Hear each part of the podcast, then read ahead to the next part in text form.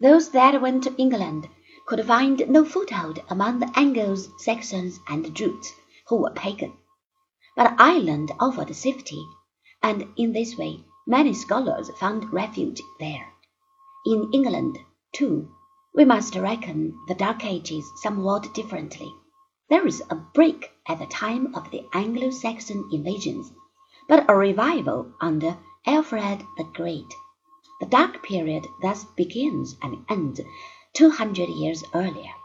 The Danish invasions of the ninth and tenth centuries produced a hiatus in the development of England and a permanent setback in Ireland. This time there was an exodus of scholars in the opposite direction. Meanwhile, Rome was too far away to exercise control in Irish church affairs. The authority of bishops was not overbearing, and the monastic scholars lost no time in quarrels of dogma.